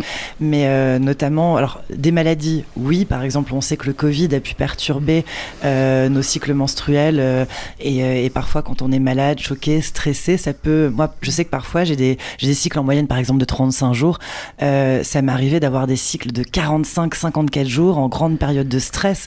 Donc tu vois, j'ai presque sauté un cycle euh, si j'étais un cycle de 28 jours, tu vois. Donc ça peut changer, je pense, avec, euh, avec le stress. Le stress impacte beaucoup notre corps de toute manière. On dit que le stress tue. Euh, et, et voilà, sur un, un choc émotionnel, pourquoi pas? Moi, je dirais que ça pourrait être possible, mais à vérifier quand même par des médecins. Ok, bah c'était une petite question comme ça, au cas où quelqu'un d'autre se... Vas-y Camille, je pense que tu as quelque chose à dire aussi. J'ai une anecdote, on va dire, là-dessus. Euh, c'est que ma mère, il y a très longtemps, enfin il y a très longtemps, j'abuse, euh, elle était en début de ménopause, on va dire, et elle a été voir un concert qui l'a énormément plu et très, euh, reposé, et ça lui a déclenché ses règles, tellement elle, a- elle était... euh, euh, comment dire Chamboulée, Ouais, voilà, chamboulée par le concert, et... Donc je pense que c'est possible, enfin je sais pas, mais. En tout cas, t'as entendu cette histoire de, de ta mère qui disait que ça a déclenché ses règles. Vas-y, vas-y, vas-y. Non, Non, mais, et c'est non mais pourquoi pas en fait Ça se trouve, euh, il faudrait qu'on se On, renseigne. on en appelle à nos auditrices et auditeurs s'il y a des professionnels euh, de- du sujet de la santé euh, des femmes qui nous écoutent, ils peuvent nous renseigner là-dessus. Mais oui, moi, ça me paraît aussi plausible. On sait qu'effectivement, le stress, enfin les émotions jouent énormément, enfin que le- les émotions et, les- et le corps sont très très liés, donc euh, ça me paraît pas impossible non plus. Ce que je vous propose, c'est qu'on discute un peu. On, en dit, on parlait tout à l'heure euh, de cette prépa art euh, au lycée Alain Fournier. Euh, tout le monde connaît, j'espère, le lycée Alain Fournier qui est situé dans les quartiers nord et qui a d'ailleurs une galerie d'art qui s'appelle la Transversale. C'est quand même génial d'avoir une galerie d'art au sein d'un lycée. Elle est ouverte à tous. hein. Il y a souvent des, des vernissages, des expositions. Renseignez-vous. Je pense que c'est sur inscription. C'est ça, vas-y Camille, Et explique-nous en, ce peu. moment, il y a Ouais. une- il y, a une euh, exposition qui s'appelle Promission et avec Janelle, euh, toutes les deux, et deux autres euh, copines de la classe, on fait la médiation. Trop bien, donc, et je crois que c'est jusqu'au 17 décembre. Et il faut euh, du coup envoyer un mail, je crois, pour s'inscrire. euh, C'est ça, c'est très simple. hein. Je pense qu'il faut juste, euh, même, vous avez un Facebook, la transversale. c'est facile de trouver les, contacts. Vous pouvez ne- écrire à la transversale et l'équipe se chargera de vous répondre, de prendre vos réservations, vous donner aussi les possibilités d'horaire pour venir visiter. Et vous aurez l'occasion, si vous venez avant le 17 décembre, de voir Janelle ou Camille qui vous accueilleront pour la médiation de l'expo La transversale. Et donc, il y a cette prépa d'art. Qu'est-ce que vous faites euh, dans cette prépa art au lycée Alain Fournier Euh, Comment on pourrait la présenter déjà en quelques mots, si ça peut intéresser des auditrices, des auditeurs Bah, en fait, grosso modo, c'est une année qui nous permet de toucher un peu à tout et de créer des frustrations parce qu'on va apprendre plein de, de techniques, on va découvrir des matériaux, des, des univers, et, mais pas enfin, dans la totalité, ce qui va créer des frustrations et ce qui va nous aider à savoir dans quoi on a envie de s'orienter concrètement. Et euh, on fait aussi beaucoup de sorties, de visites, de rencontres. Et euh, tout ça, ouais, c'est un, énorme plus pour euh, bah, l'après, en fait, la prépa. Et euh, je sais pas trop ce que je pourrais dire d'autre, mais euh, ouais. Par exemple, comme, euh, comme matière, qu'est-ce que vous avez euh, Est-ce que vous touchez un peu à tout Comme tu dis, ça crée de la frustration. Je trouve ça très. C'est marrant de Ouais. présenter une, une formation comme ça, ouais. Ça C'est-à-dire que ça crée de des frustrations, frustration. bah, ou ça crée, oui, enfin des curiosités aussi, je pense, mais le terme de frustration est fort, hein, c'est vrai. hein. Bah, une en fait, insatisfaction. Euh, c'est la première chose que notre prof euh, nous a dit. Ouais. C'est euh, cette année, vous allez être frustré et c'est cette frustration qui va vous donner envie. Ils sont sadiques, ces profs. hein. Ils aiment ça, les voir souffrir. hein. Et donc, alors les matières, par exemple, euh, ça va être, je suppose, de l'histoire de l'art, euh, de la pratique Ouais, aussi. alors ouais, on a beaucoup de pratiques quand même, euh, beaucoup d'autonomie, c'est-à-dire qu'on va nous lancer sur un sujet et qu'on va aborder de la manière, enfin, d'une manière qui nous est propre. Mais après, on a aussi des cours plus généraux, on a de- des cours de, de lettres, d'histoire de l'art, de sciences, mais c'est quand même toujours tourné vers l'art, même les cours d'anglais, c'est toujours orienté vers l'art, vers euh, la préparation des concours aussi. C'est-à-dire que même en anglais, euh, ça va être pratiquement que ça finalement, c'est euh, apprendre à se préparer au concours et... Ouais, c'est toujours orienté art en tout cas. Ça vous prépare à plusieurs concours, notamment aussi euh, peut-être aux Beaux-Arts euh, de Ouais. Bourges. Pour beaucoup, oui. Pour beaucoup, peut-être euh, certains iront aux Beaux-Arts. En tout cas, voilà, si, euh, si ça vous intéresse, n'hésitez pas à aller à la transversale et, et à regarder un petit peu plus près aussi ce que propose cette prépa art qui se passe à Bourges et qui est une super prépa, vraiment de bonne qualité. On va se dire au revoir. C'est le moment. Oh. Mais oui, c'est le moment et on va se retrouver euh, la prochaine fois, ce sera pour Noël. Ah oui. On verra si on fait un spécial Noël ou pas. Mais en tout cas, ce sera en pleine période de fête. Vous serez peut-être à table euh, avec tonton gênant. Et, Ah là là, oui, ça va et bien. puis vous pourrez mettre euh, sandwich à toute, toute berzingue pendant le repas de famille, à l'after après, le après la bûche. Voilà. La bûche, bébé. Je vous remercie euh, beaucoup pour cette émission. On a appris plein de choses, on a eu des émotions euh, et j'adore, j'adore vous retrouver à chaque fois. Merci à tous de nous avoir écoutés. Merci à vous d'être ici autour des micros. Prenez soin de vous, prenez soin des autres. Bonne soirée, c'était Sandwich. Salut à tous.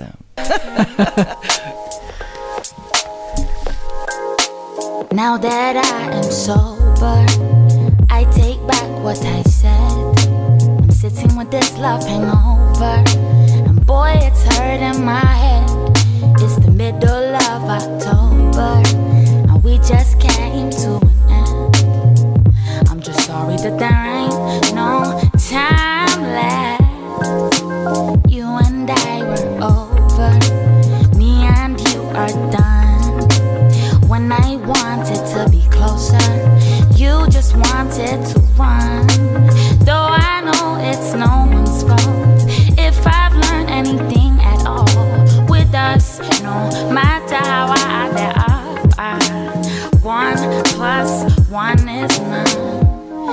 been on my mind for a while now. Trying to get you off, cause this ain't right now. You said it was a vibe for the time being. It was nothing more, but I just couldn't see it. This is not a song for the whole world. Felt like it could have been us against the whole world. Baby, you were mine and I was your girl. Whatever happened to the time that we spent sober? I take back what I said. I'm sitting with this love hangover it's hurting my head. It's the middle of October, and we just came to an end. I'm just sorry that there ain't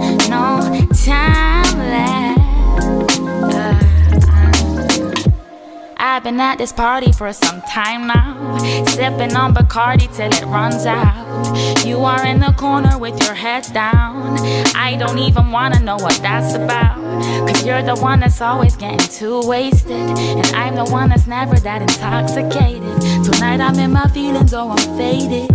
But I don't wanna think about the complicated. Uh, uh, young love got me feeling like I can't get uh, up. Wishing for it, but it never lasts. I thought we'd be together.